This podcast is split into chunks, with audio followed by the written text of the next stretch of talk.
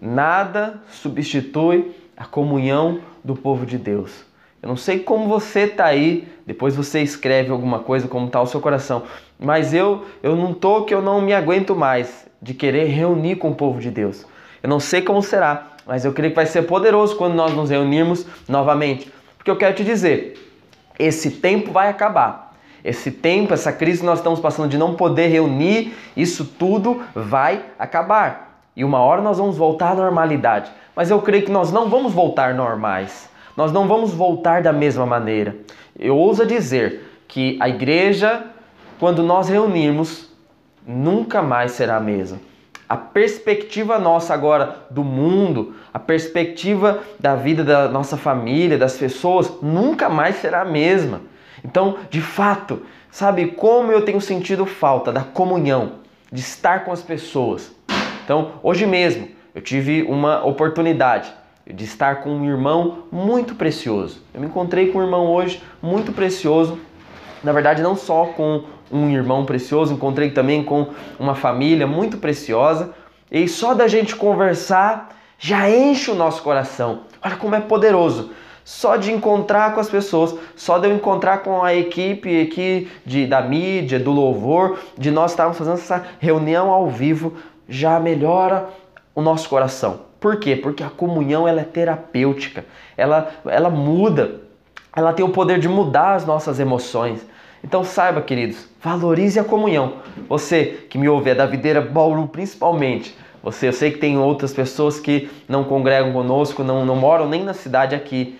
Mas você que está perto, valorize estar junto. Nós vamos voltar, não fique com medo. Quando nós voltarmos, de fato será um tempo poderoso e glorioso. Creia nisso, tenha essa expectativa no seu coração. Como eu estava dizendo, me encontrei com, esse, com essas pessoas hoje e como é poderoso compartilhar boas notícias, como é poderoso ouvir as pessoas. Eu gosto muito de ouvir as pessoas e não só gosto de ouvir, quanto de contar boas notícias. Então, esse irmão me falou muitas boas notícias. Esse irmão começou a compartilhar de bênçãos que ele tem experimentado nesses dias de crise. Então veja só, o mundo está em crise, mas o irmão ele me disse: Eu estou em Cristo. E eu falei para ele: Eu creio dessa mesma maneira. Por mais que seja difícil, por mais que sejam tempos tão difíceis que alguns não estão podendo, sendo impedidos de trabalhar, é muito difícil, é muito ruim. Eu sei o que é isso, é muito ruim. Porém, como eu disse no início dessa nossa reunião aqui ao vivo, eu disse que a nossa esperança não está na, não está na terra, não está a nossa semente, ela é lançada na terra e ela não é regada pelo rio Nilo. Ela não é regada mais pela terra. A nossa semente agora ela é regada pelo céu. A nossa esperança é o céu.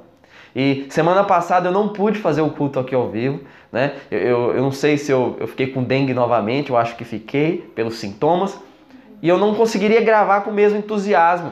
Então eu preferi não fazer gravação na semana passada. Nós tivemos o culto, mas não foi eu. E eu fiquei durante a semana, sabe, com, sentindo uma angústia no meu coração muito grande. Por quê? Porque eu não pude, parecia que eu não estava cumprindo o, o, meu propósito. Eu não pude falar da parte de Deus, falar boas notícias. Mas hoje eu estou aqui e nós vamos compartilhar boas notícias.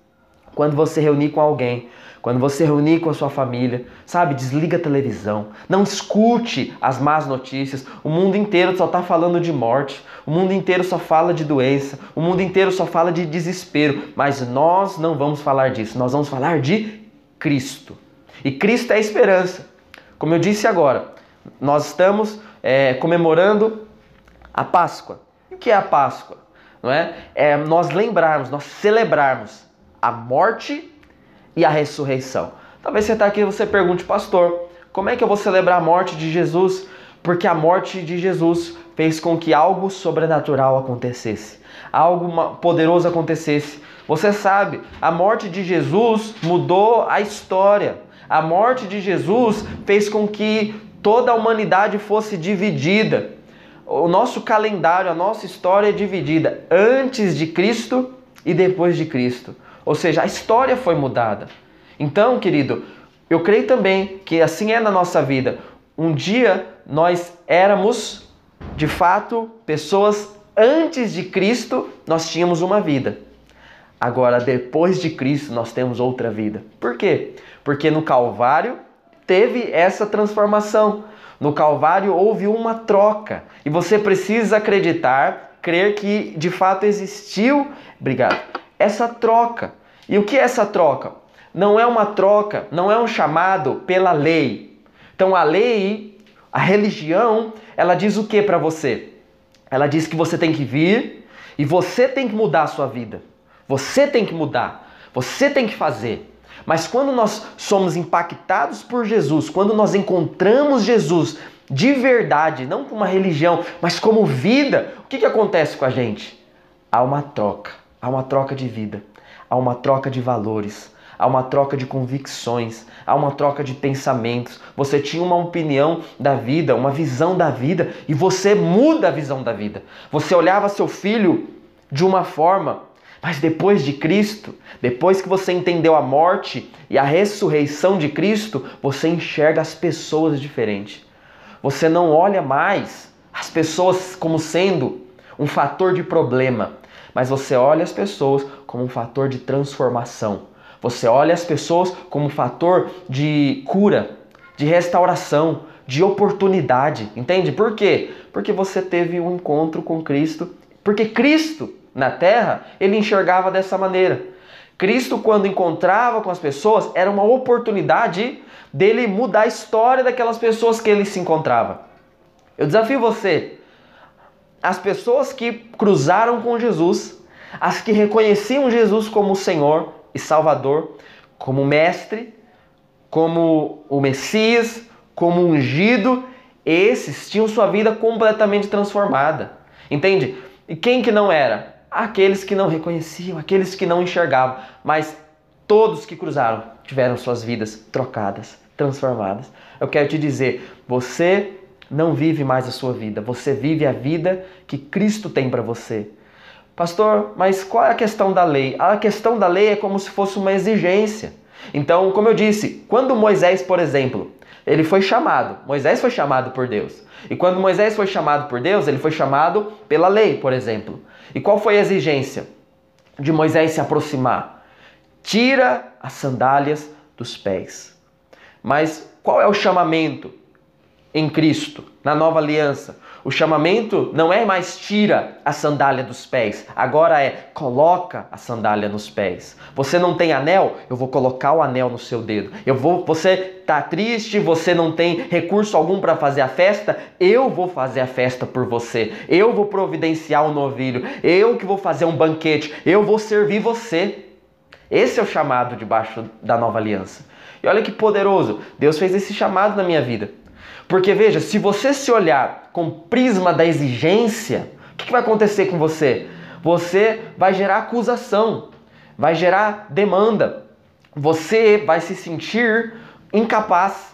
Porque se você olha para si, você se sente incapaz. Mas se você olha para Cristo, você se sente capaz. Não pelo seu mérito, não pela sua habilidade, mas pelo que ele realizou e o que ele proporcionou naquela cruz.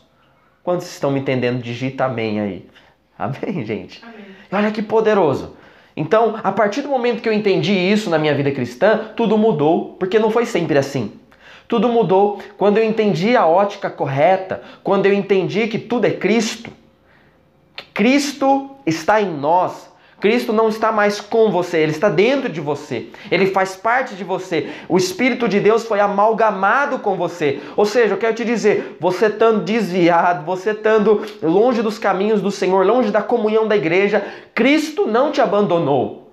Cristo, pelo contrário, ele está te atraindo até a presença dele hoje. Ele não saiu de você. O Espírito de Deus não se apartou de você. Por que ele não se apartou? Porque ele deixou a promessa para nós um dia. Ele disse: Jamais te abandonarei, não te deixarei. Mas é tempo muito oportuno, principalmente agora, esse tempo de crise, de pandemia, de, de, de explosão de más notícias, é uma grande oportunidade de nós buscarmos mais a face de Deus. A Bíblia diz em Apocalipse o puro continue a se mais purificar. Entende? Porque se você está hoje vivendo algo, tendo uma experiência com Deus, se prepare, Deus tem uma experiência muito maior com você ainda.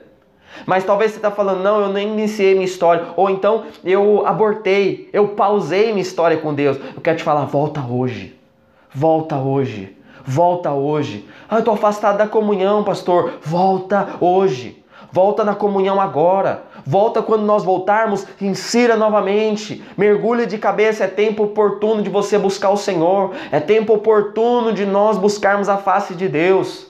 De nós crermos de fato que a nossa vida foi trocada. E em cima disso que eu estou falando para você, dessa vida ressurreta, dessa vida de ressurreição, porque é isso que aponta a Páscoa, a ressurreição. O que eu estou te falando disso é o que? Quando nós fazemos isso, nós precisamos ajustar a nossa visão que nós temos para com Deus, para com as pessoas. Quando nós ajustamos a nossa visão, é, é nós devemos sair do centro e colocar o centro novamente, que é Jesus. Talvez você fale, pastor, não, Jesus ainda é centralizado na nossa vida. Fala a verdade. Quando as coisas não estão dando certo, ou que você fica doente, será que você não se coloca na, no, no centro novamente e fala, está acontecendo isso porque eu causei, está acontecendo isso porque eu fiz, ou porque eu deixei de fazer? Quando nós fazemos isso, gera acusação, condenação, ansiedade. Por quê? Porque nós estamos colocando num lugar que nós nunca deveríamos colocar. Nós não somos vítimas de nada. Jesus ele cumpriu o propósito na cruz para que nós possamos olhar para ele e de fato a sua imagem refletir em nós e todos aqueles que olharem para nós vejam Cristo. Amém? Olha que poderoso. E nesse tempo que nós estamos vivendo, é, é tempo da gente olhar para a nossa família, entender que a nossa família é o nosso jardim. Tá compartilhando com esse irmão precioso e ele falando, pastor, agora não tem para onde fugir. Dentro de casa tem que ser o sacerdote. Dentro de casa tem que ser o pastor, dentro de casa tem que ser o líder, entende? Nós agora somos chamados para dentro de casa manifestar a realidade do céu, manifestar a realidade do Senhor. E é para isso que você é chamado. E olha que interessante, eu quero falar um pouco o que aconteceu na vida de Abraão. Abraão, ele recebeu a promessa como muitos de nós. Mas aí o que acontece? Se nós desfocarmos o nosso olhar, se nós olharmos para o lugar errado, a gente começa a ficar angustiado.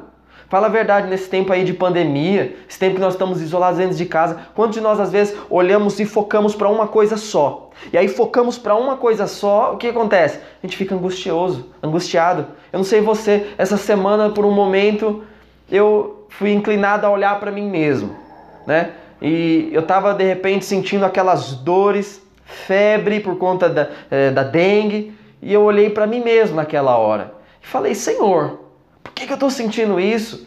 Eu não, eu não aceitei aquilo. Eu falei, Senhor, eu quero a minha saúde, a saúde que o Senhor tem para mim. E o Senhor falou, Amém. Você tem a saúde, logo você estará recuperado.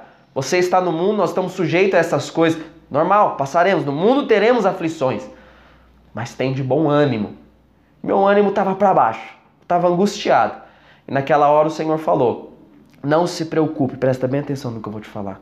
Não se preocupe com esta casa, porque eu estava preocupado com a minha casa terrestre, que é o meu corpo. E o meu corpo naquela hora estava com dores, o meu corpo naquela hora estava febril. E eu estava olhando para o meu corpo.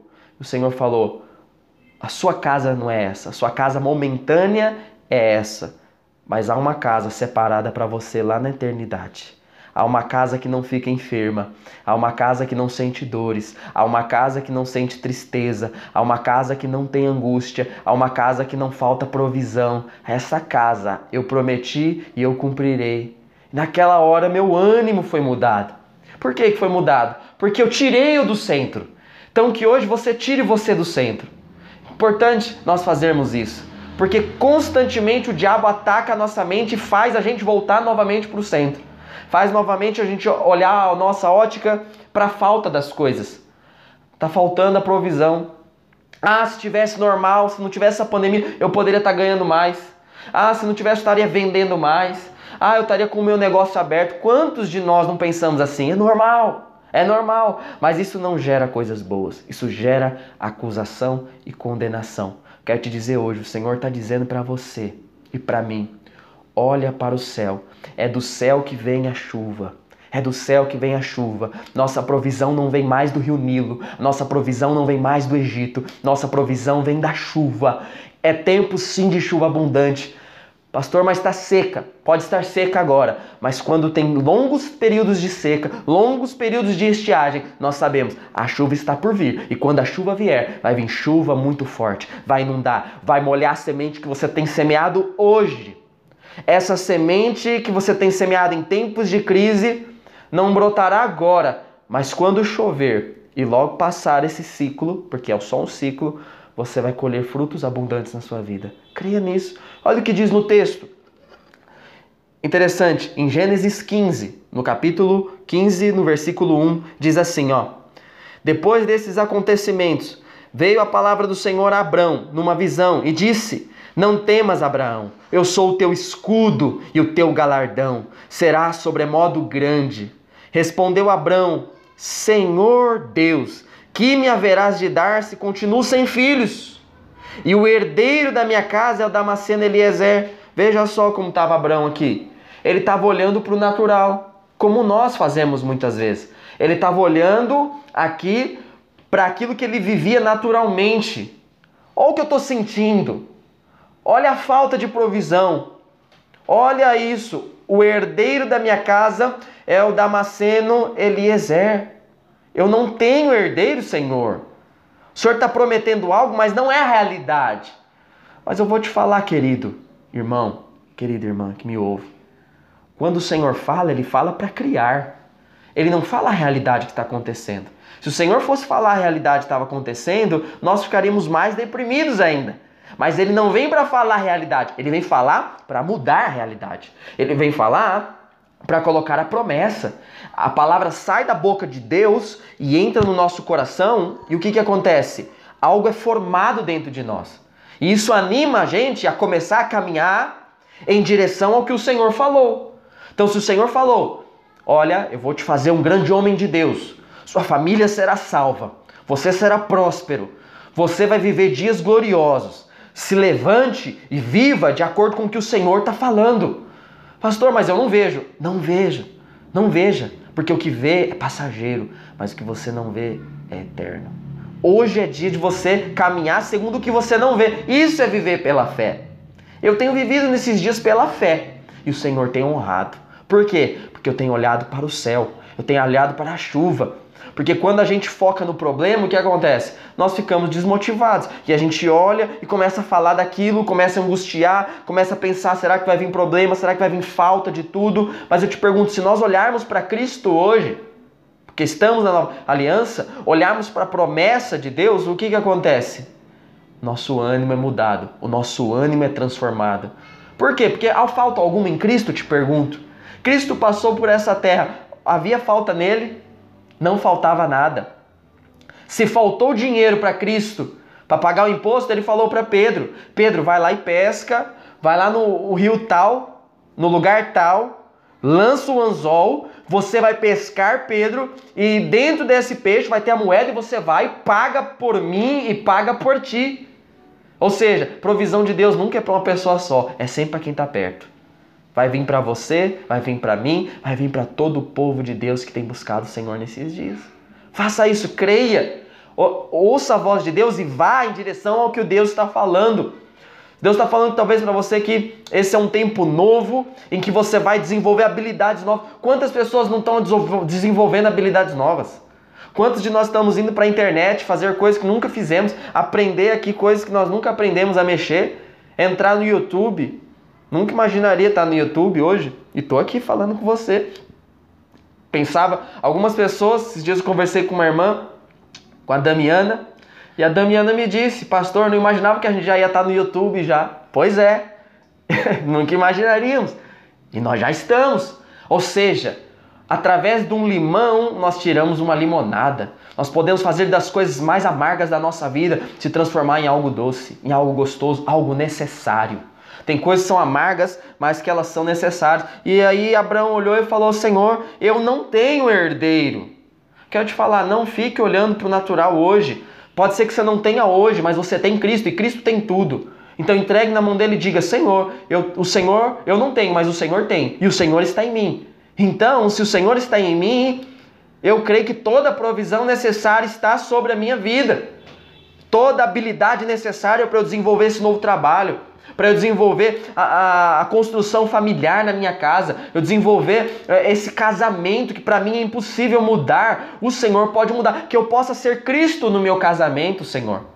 Me ajude a ser Cristo, me ajude a ter atitudes de Cristo no meu casamento, me ajude a ter atitude de Cristo com o meu filho, com a minha filha, me ajude a ter atitude de Cristo no meu trabalho. Certamente o Senhor conduzirá a sua vida debaixo da graça e aí você vai experimentar aquilo que Cristo pode experimentar. Você não merece, eu não mereço. Eu te pergunto, Cristo merece? Cristo merece. E se Cristo merece, hoje você pode merecer não pelo seu mérito, mas pelo mérito dele. Você entrou no mérito dele, você está em Cristo.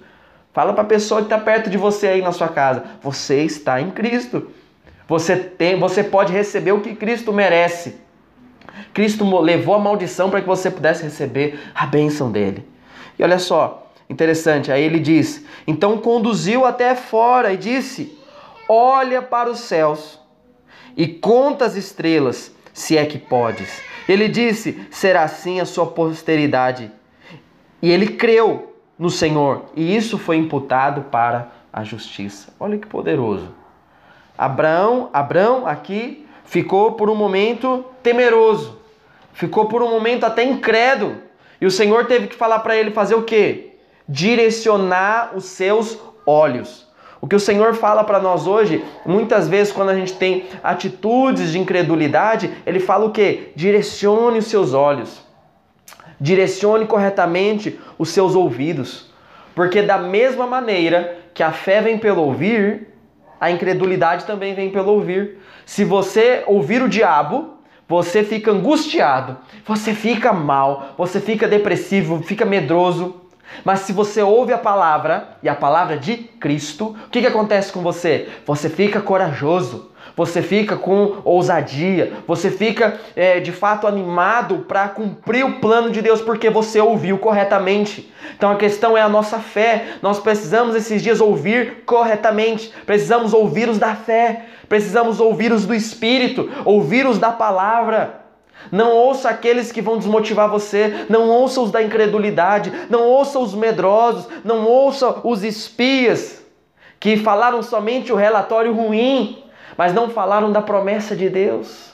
O Senhor ele fala e a promessa dele é o que? Eu vou dar uma terra para vocês, e essa terra mana leite e mel. Essa terra pode até possuir gigantes, mas vocês serão guardados, vocês serão protegidos. O gigante é só um detalhe, os inimigos é só um detalhe, os inimigos é somente para a glória de Deus ser maior.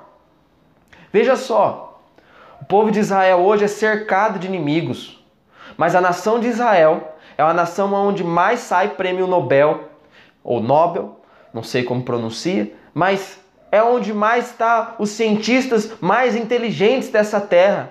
São israelitas, são judeus. Mas eu te pergunto, como que é? São perseguidos. O povo de Israel é perseguido.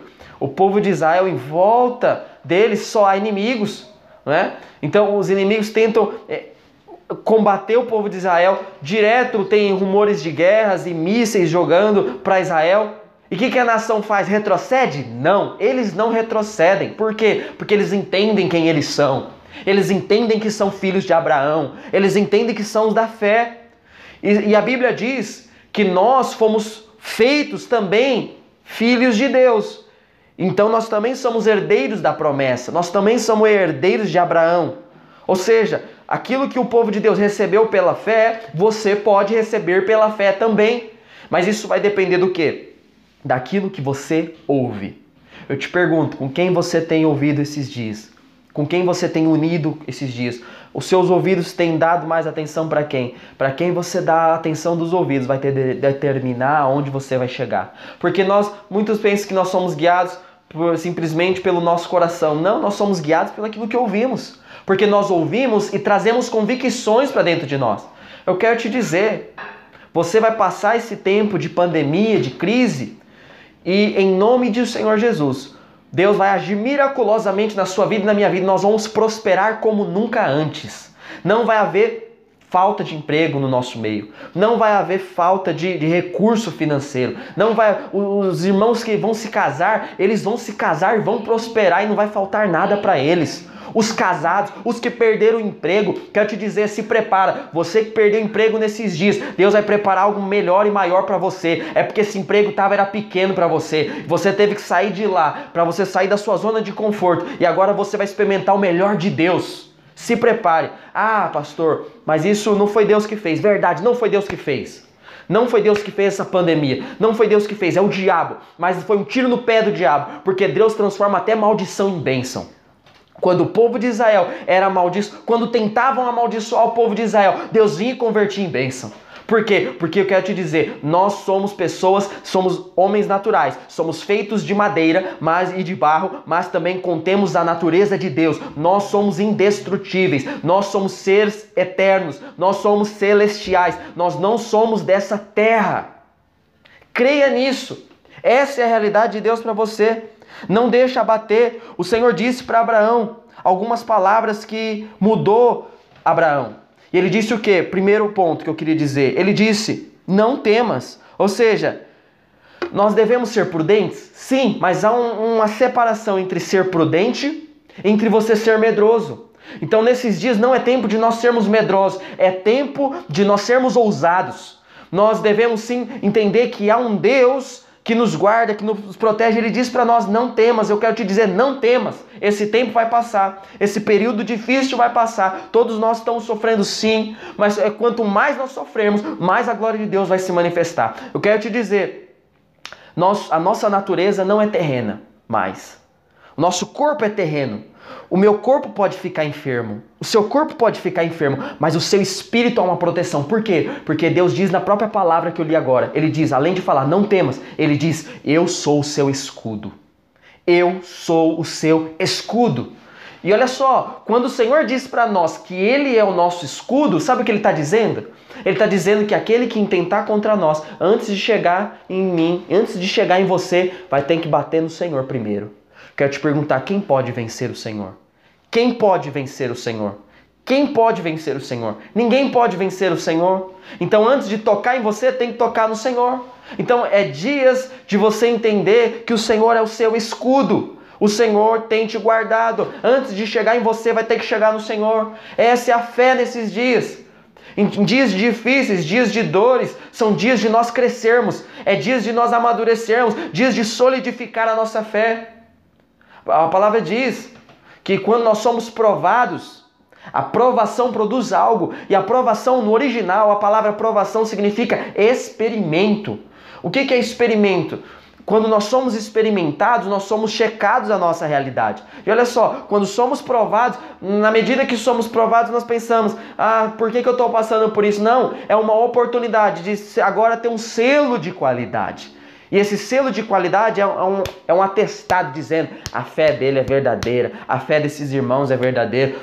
A fé dessas pessoas que estão me ouvindo é verdadeira. Por quê? Porque está sendo edificada e ouro. E ouro, quando vem o fogo, é mais purificado ainda. O ouro, quando vem o fogo, é mais purificado. A madeira pega fogo, a palha pega fogo. São materiais inflamáveis, mas a sua fé não é inflamável. A sua fé é de ouro. A sua fé é verdadeira. Você tem o Espírito de Deus.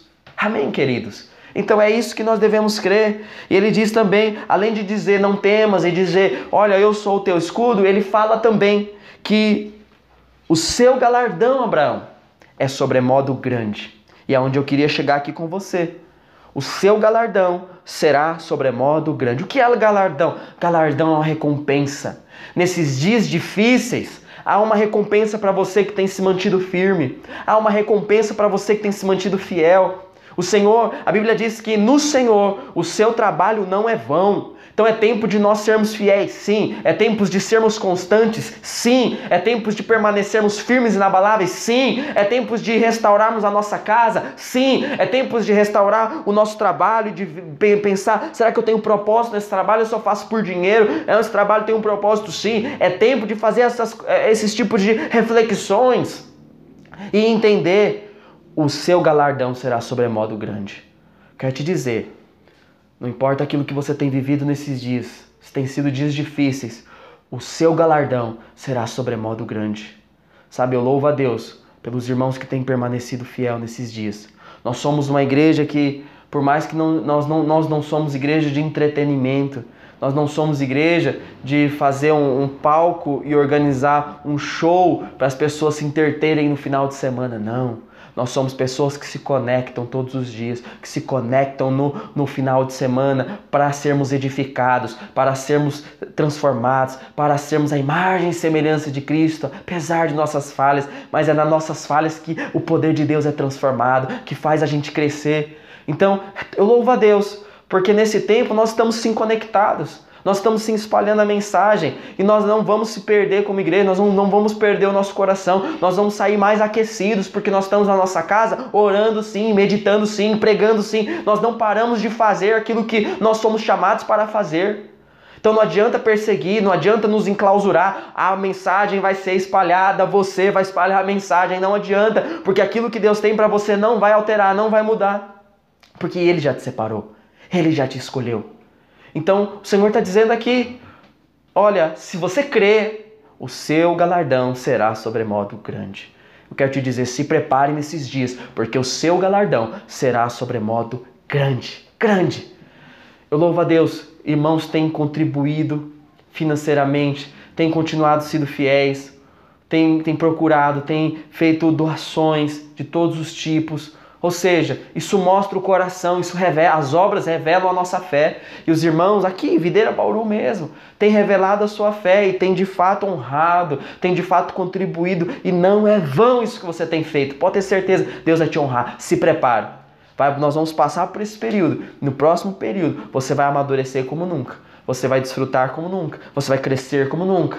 Creia, é um tempo oportuno. Deus te chama hoje para viver um tempo oportuno Hoje nós vamos cear e nós vamos anunciar a morte do Senhor e a sua ressurreição até que ele venha. Porque nós cremos no sangue, nós cremos no corpo, no pão, nós cremos no suco da uva, no elemento da uva que representa o seu sangue, que é poderoso, é a base da nossa fé. Então, eu queria que dentro dessa palavra, antes da gente cear, e você cear aí na sua casa com a sua família, eu gostaria de fazer uma oração com você e um apelo com você hoje. Eu quero te perguntar: como é que você vai sair depois dessa crise? Como é que você vai sair depois desse tempo? Você vai crer que, como Abraão, você é chamado, independente das circunstâncias, mas você é chamado de fato para continuar crendo no Senhor, continuar crendo. O povo de Deus sempre na história foi perseguido, mas o desafio era continuar crendo, continuar crendo, continue crendo. O seu galardão será sobremodo grande. O Senhor é o teu escudo, não temas. Há uma palavra liberada sobre você. Você é um abençoado e não vai mudar isso. Amém, queridos? Eu gostaria então de orar com você nessa hora. Você aí na sua casa, eu gostaria que você, de fato, nesse momento, inclinasse sua cabeça, fechasse os seus olhos e meditasse aí, pensasse como tem sido esses dias, qual vai ser a oportunidade que você vai ter de manifestar a glória de Deus na vida de alguém, de servir alguém, de abençoar alguém. Porque saiba, não é vão. O Senhor vai te abençoar através dessas atitudes, depois disso, porque você ajustou o seu foco, porque você entendeu que Cristo é o centro, Deus vai liberar uma onda de graça sobre você. Crê nisso. Levante o seu ânimo nesses dias. Eu sei que está difícil para alguns. Eu sei que tem sido difícil para nós, todos nós mas nós vamos passar por isso e nós sairemos mais forte do outro lado. Vamos orar então. Você aí na sua casa. Pai, eu quero orar pelo teu povo, pelas famílias, pelas pessoas.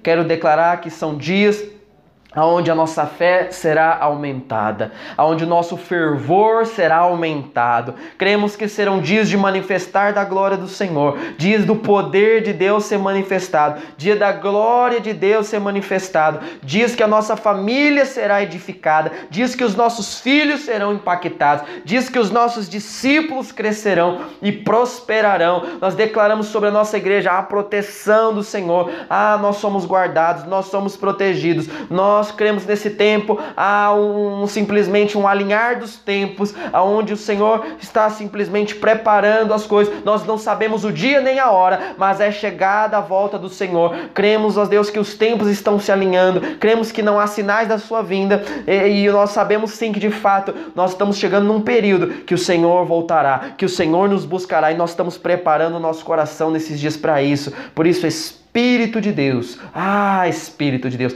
prepara os corações, que nessa hora os meus irmãos venham agora celebrar a morte e a ressurreição do Senhor e saber que naquela cruz o Senhor morreu e ressuscitou para que tenhamos vida e a vida que o Senhor tem vivido, a vida que o Senhor nos proporcionou pela graça e pela fé. Nós queremos crer, nós não vamos recuar um só centímetro, queremos continuar firmes na nossa fé, ainda que às vezes nós nos abalemos no nosso físico, abalemos nas nossas emoções, no nosso mental, mas eu creio que os meus irmãos vão permanecer firmes no espírito. Eu declaro cada um na sua casa agora fortalecido na força do poder de Deus, em nome de Jesus. Amém.